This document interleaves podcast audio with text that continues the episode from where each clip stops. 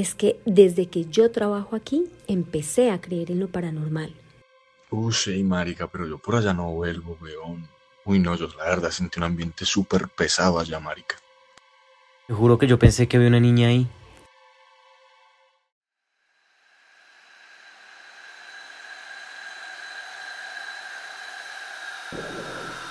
Entrada.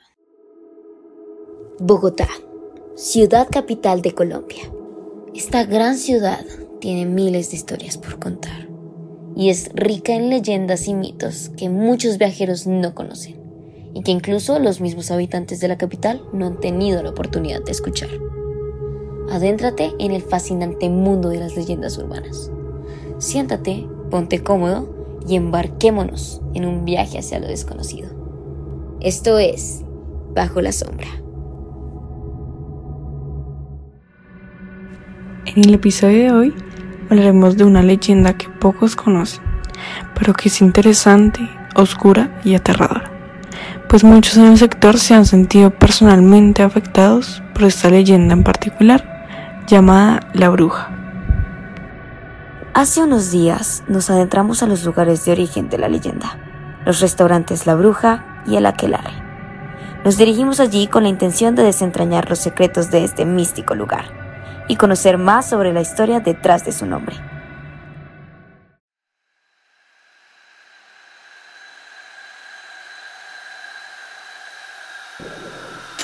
Plato fuerte.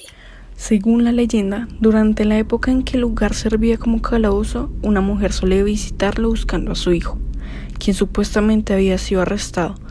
En un intento por conmover a los guardias, la mujer les llevaba comida, pero se dice que logró embrujarlos. Tuvimos la oportunidad de hablar con el jefe de servicio Roberto Sierra, quien pudo hablarnos sobre la leyenda a profundidad y su experiencia trabajando en el lugar. Hola, mi nombre es Roberto Sierra, soy jefe de servicio de la Aquelarre Restaurante. El restaurante queda en la parte del sótano. Se decía que en la dictadura del, del general Rojas Pinilla, allí se torturaba y se mataban a las personas. En los años 2000, cuando la mamá de la dueña de este restaurante funda La Bruja, como tal, cuando se hacían los trabajos de reparación en el sótano, empezaron a conseguir osamentas humanas. Fue utilizado como fosa común. Se decía que la cárcel que se manejaba allí era del servicio secreto de, de esa época, como tal, y se mató a muchas personas. Sin embargo, a medida que pasaba el tiempo y la mujer no encontraba a su hijo, se dice que perdió la razón y su espíritu todavía se aparece en las cercanías del restaurante en busca de él. En el alquilarre no solo se cuenta la historia de la bruja, también se habla del espíritu de una niña que merodea por el lugar, pues se dice que esta niña murió en esa misma casa. Cuando se construyó el sótano como tal, quedó una especie de balcón en todo el medio de la casa, el cual no estaba, no tenía rejas, no tenía barandales, y la niña cayó por ahí. Y se dice que acá aparece una niña. ¿Cómo ha evolucionado la leyenda urbana a lo largo del tiempo? ¿Ha cambiado su narrativa o la forma en que se cuenta?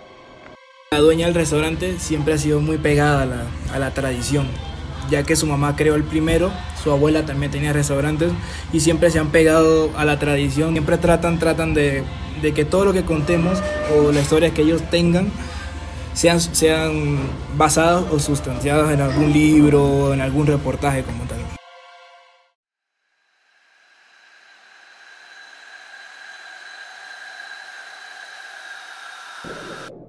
Aperitivos.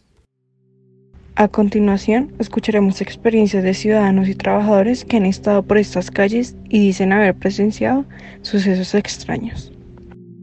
Roberto, como trabajador del restaurante, nos contó de su experiencia. Estaba limpiando y sentí que alguien me pasó por atrás, eran las once y media, 12 de la noche, fue un viernes, un sábado, nunca se me fue mi segundo o mi tercer día acá. Y yo sentí que una persona me pasó por atrás, volteo y vi fue la sombra. En eso dejé lo que estaba haciendo y me fui y me fui directamente a la barra, pido un vaso de agua y le cuento al jefe de barra.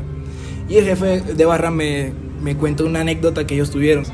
Ellos sacando materiales que se, estaban, que se iban a utilizar, sintieron que se, se, que se cayó algo dentro de en otro cuarto, un cuarto que estaba bajo llave. sencillamente nos vimos la cara y nos salimos. Y esperamos hasta las 5 de la mañana que me saliera el sol para volver a entrar. Hablamos con el estudiante de arquitectura Sebastián Quiroga, el cual nos contó que también tuvo una experiencia de este tipo. Eso fue durante una excursión por la universidad para un proyecto de arquitectura.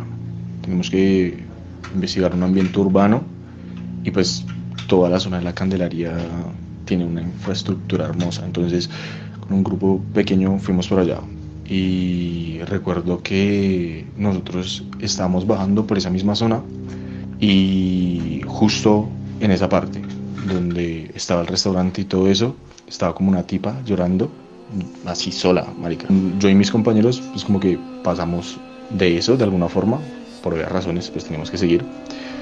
Lo dimos por alto, ¿no? El problema es que cuando ya estamos pasando el, restaurante y todo esto y seguimos derecho, a uno de nosotros se le dio como por devolverse a ver y no había nadie.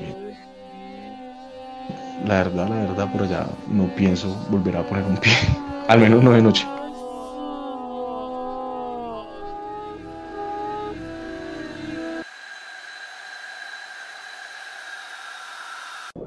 Postre. Estas no son solo historias, son leyendas que son parte de nuestra cultura y nuestra ciudad. Pero, ¿por qué es importante preservarlas? Hablamos con el señor Andrés Herrera, guía profesional del turismo. Esto fue lo que respondió. Creo que es de vital importancia porque nos lleva a recordar historias del pasado que realmente pasaron. Realmente ha permitido que nazcan ciertas leyendas y ciertos mitos que lamentablemente muchas veces damos por olvidado este tipo de historias, lo que nos lleva como a tal vez olvidar este patrimonio cultural que tenemos en nuestra ciudad. Entonces creo que preservar este patrimonio es lo que nos va a mantener, como tal vez crear una identidad como bogotanos y a la misma una identidad como ciudad a lo largo de los años. Cada leyenda urbana tiene su propia historia y características únicas, pero todas comparten ciertos elementos que las hacen fascinantes para el público. Algunas leyendas urbanas pueden tener un trasfondo histórico o cultural. Esta leyenda en particular nos ha dejado muchísimo para aprender y conocer de Bogotá. La bruja no es una leyenda urbana más, es un claro ejemplo de lo interesante de explorar la cultura y la identidad de una ciudad o región que puede enseñarnos mucho sobre la gente y las comunidades que las han mantenido vivas a lo largo del tiempo. Y sobre todo, a nosotros, los amantes de lo paranormal, llevarnos a investigar más sobre estos lados oscuros de la ciudad.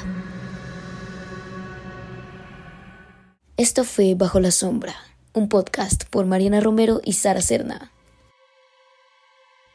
Bogotá oscura, Bogotá oscura, Bogotá oscura, Bogotá oscura, Bogotá oscura. Esto es